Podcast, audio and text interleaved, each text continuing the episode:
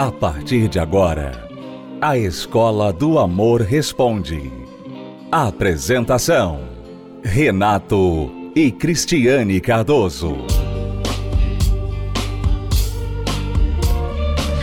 Olá, alunos, bem-vindos à Escola do Amor Responde, confrontando os mitos e a desinformação nos relacionamentos, onde casais e solteiros aprendem o amor inteligente. E quem pratica o amor inteligente sempre vai procurar colocar em prática o perdão. Porque é impossível você ter um relacionamento se você não se tornar muito hábil em pedir e também em dar perdão. Cristiano e eu falamos sobre isso recentemente nas nossas palestras aqui no Templo de Salomão.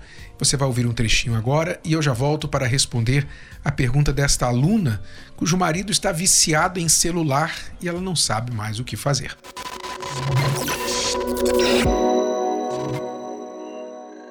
O entendimento, uma visão que todos nós temos que ter. Você já foi perdoado alguma vez por algo que você fez? Contra qualquer pessoa, um erro cometido, uma falha relativamente grande, grave, e alguém te perdoou? Quem já foi? Quem já foi? Muito bem, eu também já. Como é que você se sente? Hum? Leve, bem. Você se sente grato pela pessoa que te perdoou? A pessoa poderia estar até hoje segurando isso contra você, não é isso? Mas perdoou, escolheu perdoar e você então você sente um alívio. Então, é claro que aquilo que é bom para a gente é bom para os outros também. Aquilo que nós recebemos, nós devemos dar para outros também, inclusive para nós. Porque uma coisa que a gente tem que entender e que afeta muito a vida amorosa é que todos nós, sem exceção, todos nós somos um trabalho em andamento. Nós somos um trabalho em progresso. Ninguém aqui é, é uma obra terminada, concluída. Ou é? Tem alguém aqui que já atingiu o pináculo, o ápice da vida, das qualidades, do sucesso? Não, ninguém. Todos nós somos um trabalho em andamento. Deus está trabalhando aqui dentro.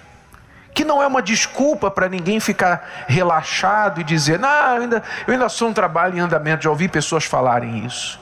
Não, eu não sou perfeito, ninguém é perfeito. Não é desculpa para você se justificar pelos seus erros, mas sim uma forma de você entender que você precisa estar sempre em progresso, em melhora. Você tem que estar sempre trabalhando em você.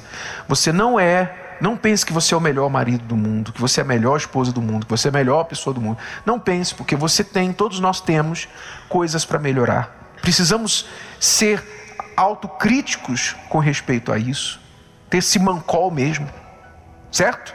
Porque a gente aqui, por exemplo, que que precisa controlar mais os seus sentimentos, seu temperamento. Tem gente aqui que é muito temperamental, que é estourada. Tem gente aqui que guarda todos os sentimentos, não fala mais, fica bravo com a pessoa por dias. Todos nós temos problemas que precisam ser resolvidos. Então você tem que procurar entender: eu sou um trabalho em andamento e eu tenho que estar andando. Está em andamento, quer dizer, eu tenho que estar avançando. Eu não posso estar piorando, andando para trás, certo? E isso você precisa entender também com respeito às outras pessoas, com respeito à tua esposa, com respeito ao teu marido, com respeito ao teu pretendente, à tua pretendente.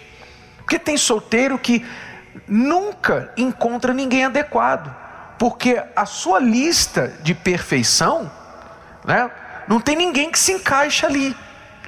Se você fosse namorar Jesus, Jesus não qualificaria porque a sua lista é uma lista assim de inatingível. Então, todos nós temos coisas para melhorar. E você precisa entender isso sobre o seu cônjuge, sobre a sua esposa, seu marido. Você precisa entender isso. Por quê? Porque quando você entende isso, você passa a ser mais maleável com as pessoas. Você passa a ser menos, sabe, e difícil, ranzinza menos do tipo da pessoa que pega no pé, que fica ali apontando os erros, as falhas o tempo todo. Ninguém casa para ser criticado. Ninguém solteiro está dizendo assim: eu quero uma pessoa para me criticar todo dia. Ninguém. Sim ou não? Ainda que nós saibamos que nós precisamos melhorar, mas a gente não quer alguém que fique ali espetando a gente o dia todo. Ó, oh, você tem que melhorar isso, tem que melhorar aquilo, você tem que melhorar aquilo outro. Ninguém quer isso. Sim ou não?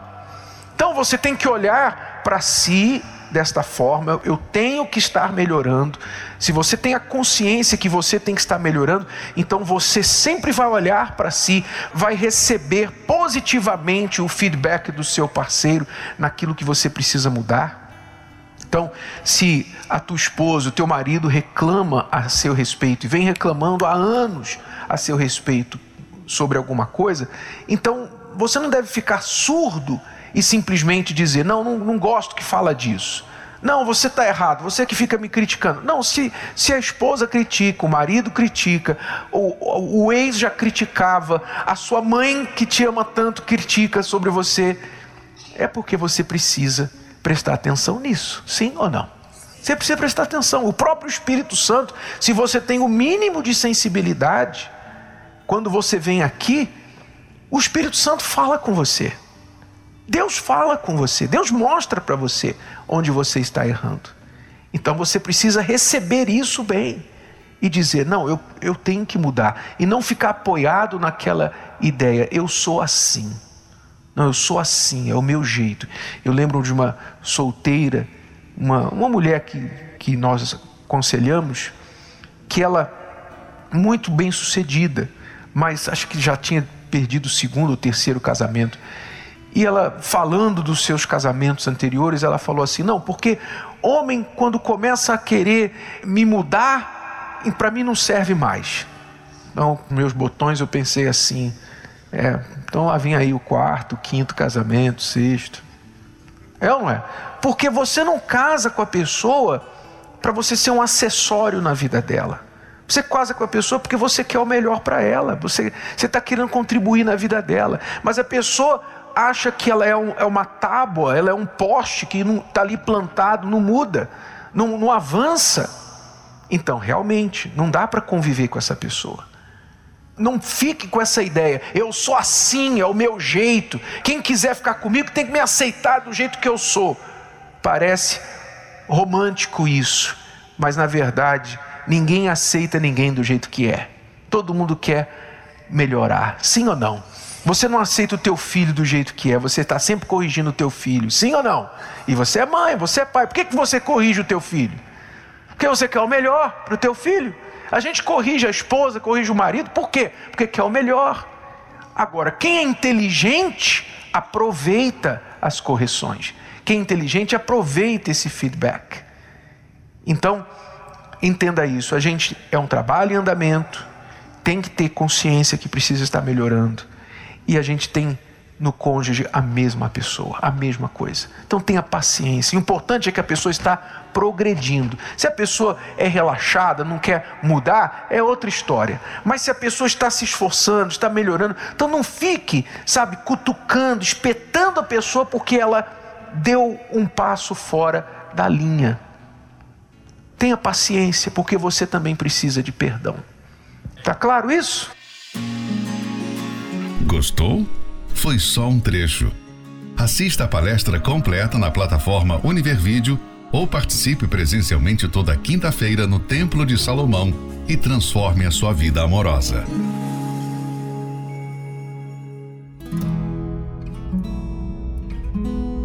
...2022 está acabando. E mais uma vez a história se repete. Ano após ano, relacionamentos que começam felizes, intensos, mas quando menos se espera, o fim. O fim de um sonho, o fim de planos, o fim da esperança. Mais uma vez, você se vê só. A dor de ver o tempo passando e você ficando para trás. No peito, uma dor. Na mente, só restam perguntas. Por que acabou? Por que não consigo ser feliz? Por que todos conseguem, menos eu? É o momento de parar de se lamentar, e fazer diferente. Terapia do Amor. A oportunidade para recomeçar. Palestra especial nesta quinta, às 20 horas, no Templo de Salomão. Avenida Celso Garcia, 605, Brás. Para mais informações, ligue 11 3573 3535. Você está ouvindo a Escola do Amor Responde, com Renato e Cristiane Cardoso. Vamos agora à pergunta desta aluna de Minas Gerais. Bom dia, Renata e Cristiane Cardoso. Aqui, meu nome é Judite, sou de Minas Gerais e tenho 41 anos. Sou casada há 7 anos com Tiago, 38 anos. Eu queria uma ajuda de vocês. Como é que eu faço para ter atenção do meu marido? Em relação ao nosso casamento é porque ele, ele é viciado em celular. Quem não é viciado em celular, né? Aí eu queria uma orientações de vocês, o que que eu faço, o que que eu posso mudar, em que que eu é, eu faço de tudo, sabe? Eu ah, lavo, passo, faço as vontades dele. Mas às vezes é, eu não, não, não vejo a reação dele por mim é, em relação ao nosso casamento, entendeu? Às vezes a gente briga, às vezes a gente tá sempre brigando. Aí eu queria orientações de vocês. Ok, tenham um bom dia. Infelizmente, esse problema tem se tornado mais e mais comum o problema do vício no celular. Isso não é só nos casamentos, né, que tem atrapalhado casamentos, isso tem atrapalhado famílias de forma geral, pessoas de forma geral. Muitos pais nos procuram falando que seus filhos têm estado viciados e muitas vezes esses pais também demonstram para os seus filhos comportamentos inadequados, porque o próprio pai, a própria mãe, na mesa do jantar está lá com o celular né, e quer que o filho largue o celular. O celular tem sido um problema no local de trabalho hoje em dia. A pessoa não fica atenta, qualquer pausa ela quer checar o celular. Enfim, o celular tem se tornado um grande problema na vida das pessoas. E é importante que você entenda, que você use a sua inteligência para compreender o que está por trás disso. As grandes empresas de tecnologia, elas precisam que você fique grudado no celular o tempo todo. Por que, que elas precisam? Porque é dali que elas ganham o dinheiro delas, da sua atenção. Elas vendem a sua atenção. O Google vende a sua atenção. O Facebook, o Twitter, o TikTok, o Instagram, todos eles vendem a sua atenção para os clientes. Então é como qualquer canal de comunicação. A internet virou como qualquer outro canal de comunicação. Se você quer, por exemplo, você tem uma empresa e você quer anunciar num canal de TV, você quer anunciar numa emissora de rádio, anunciar o seu produto, então tradicionalmente, né, as empresas iam até a estação de TV, de rádio ou uma agência intermediária e pagavam ali, eu quero o meu produto neste canal. É óbvio que quanto mais audiência do canal, mais o seu produto vai ter alcance das pessoas. Então, o que, que os canais de comunicação fazem? Eles investem em programas que atraem audiência e o programa então tem o seu intervalo comercial para as empresas venderem seus produtos. Então, quanto mais audiência, quanto mais gente assistindo, mais o valor do comercial. Isso na, na propaganda, na publicidade tradicional de rádio e TV. A internet popularizou isso. Hoje você pode fazer um anúncio na internet. Não é? Hoje você pode pagar lá a, a rede social e colocar um anúncio seu. Todo mundo hoje virou anunciante. Todo mundo hoje virou consumidor através da internet. Então essas grandes empresas precisam que a gente, eu, você, todos nós, fiquemos grudados na tela do celular, porque é assim que eles vendem a publicidade deles. Então, saiba que quando você está grudado no celular, você está sendo vendido. Sim, você é um produto. Você se tornou o produto. Saiba disso. Então você não está perdendo só o seu casamento. Você está perdendo não só a sua sanidade, muitas vezes, consumindo conteúdos que atrapalham até a sua saúde mental. Você está também fazendo dinheiro para outras pessoas. É? Isso é importante você entender, de forma geral. Agora, para nossa amiga aqui em Minas Gerais, eu não creio que isso vai mudar a situação do marido dela, que eu falo de uma forma geral. Mas o que é que você tem que entender, aluna Judite?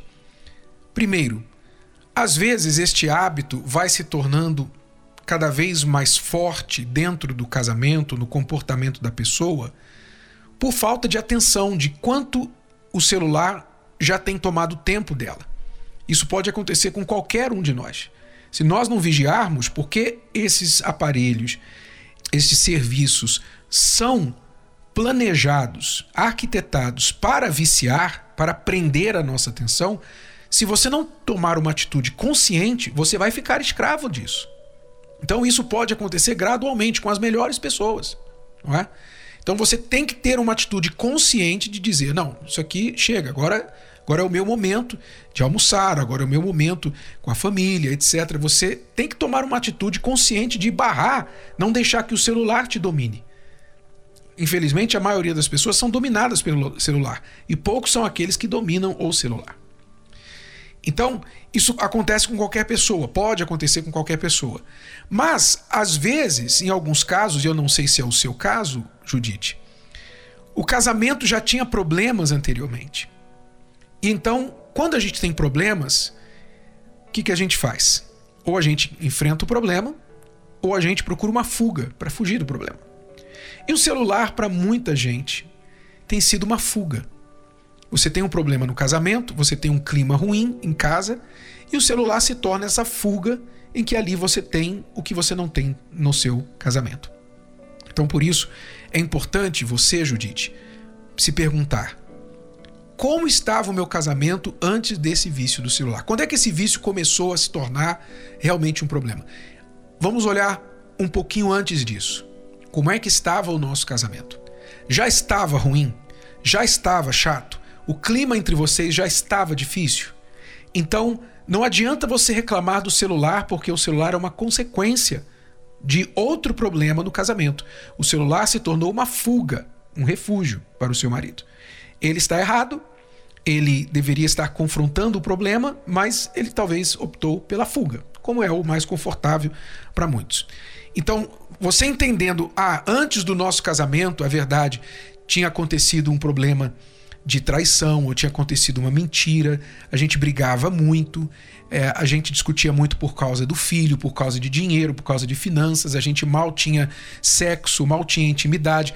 Ou seja, já havia problemas antes, e então o celular se apresentou como, digamos, um escape do problema. Então você tem que identificar o que estava acontecendo antes e resolver isso, porque isso provavelmente só se agravou depois do vício do celular. Mas, fora isso, não há uma fórmula mágica que eu possa dar para você que vai fazer o seu parceiro deixar o vício do celular. Até porque vício é uma coisa muito pessoal e cada um lida com isso de forma diferente. Há pessoas que, com um simples aviso, olha, tá demais, você está sendo dominado por este vício. Basta para a pessoa já dar um, um chega para lá naquele comportamento e mudar. Agora, há pessoas que são totalmente dependentes. Elas se tornam literalmente dependentes daquilo. E precisam até de tratamento médico, psicológico, espiritual, porque por trás de todo vício tem um espírito, sempre. Então eu não sei qual é o espectro aí do teu marido, onde que ele se encaixa, mas eu vou dar aqui um, uma dica bem inicial que a partir daí você pode procurar outras soluções. Você pode chegar para o seu marido e falar para ele assim, sem criticar o uso dele do celular, você pode propor um momento sem celular para vocês dois. Qual vai ser esse momento? Então você escolhe: é o momento do jantar? É o café da manhã? É o almoço?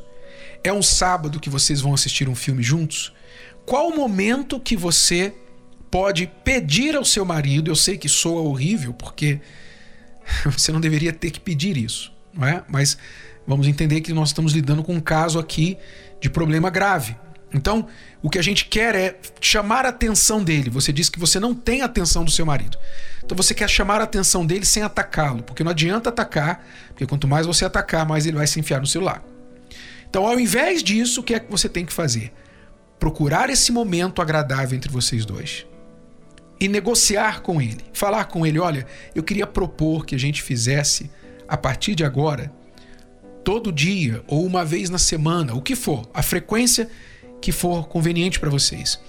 Com esta frequência, neste dia, nesta hora, a gente tivesse um momento só para nós. Eu vou deixar o celular de lado, se você também puder deixar o celular de lado e a gente vai tratar aqui de nós dois, do assunto, ter um momento legal. Vamos andar no parque, vamos fazer uma caminhada, ou vamos almoçar, vamos jantar, vamos assistir um filme, vamos ter um momento só nosso. Então você propõe isso para ele. Uma hora só. Uma hora. Você acha que é uma hora é muita? Meia hora.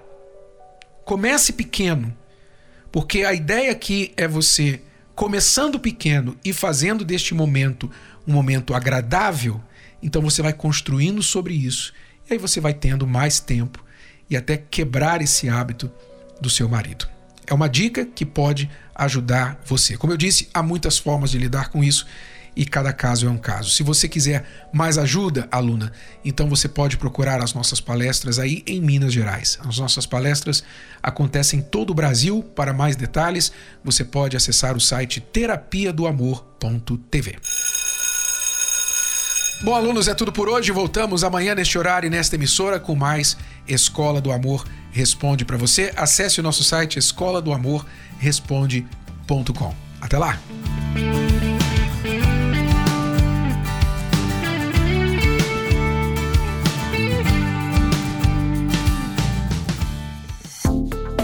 Você pode ouvir novamente e baixar esse episódio da Escola do Amor Responde no app Podcasts da Apple Store e também pelo Spotify e Deezer.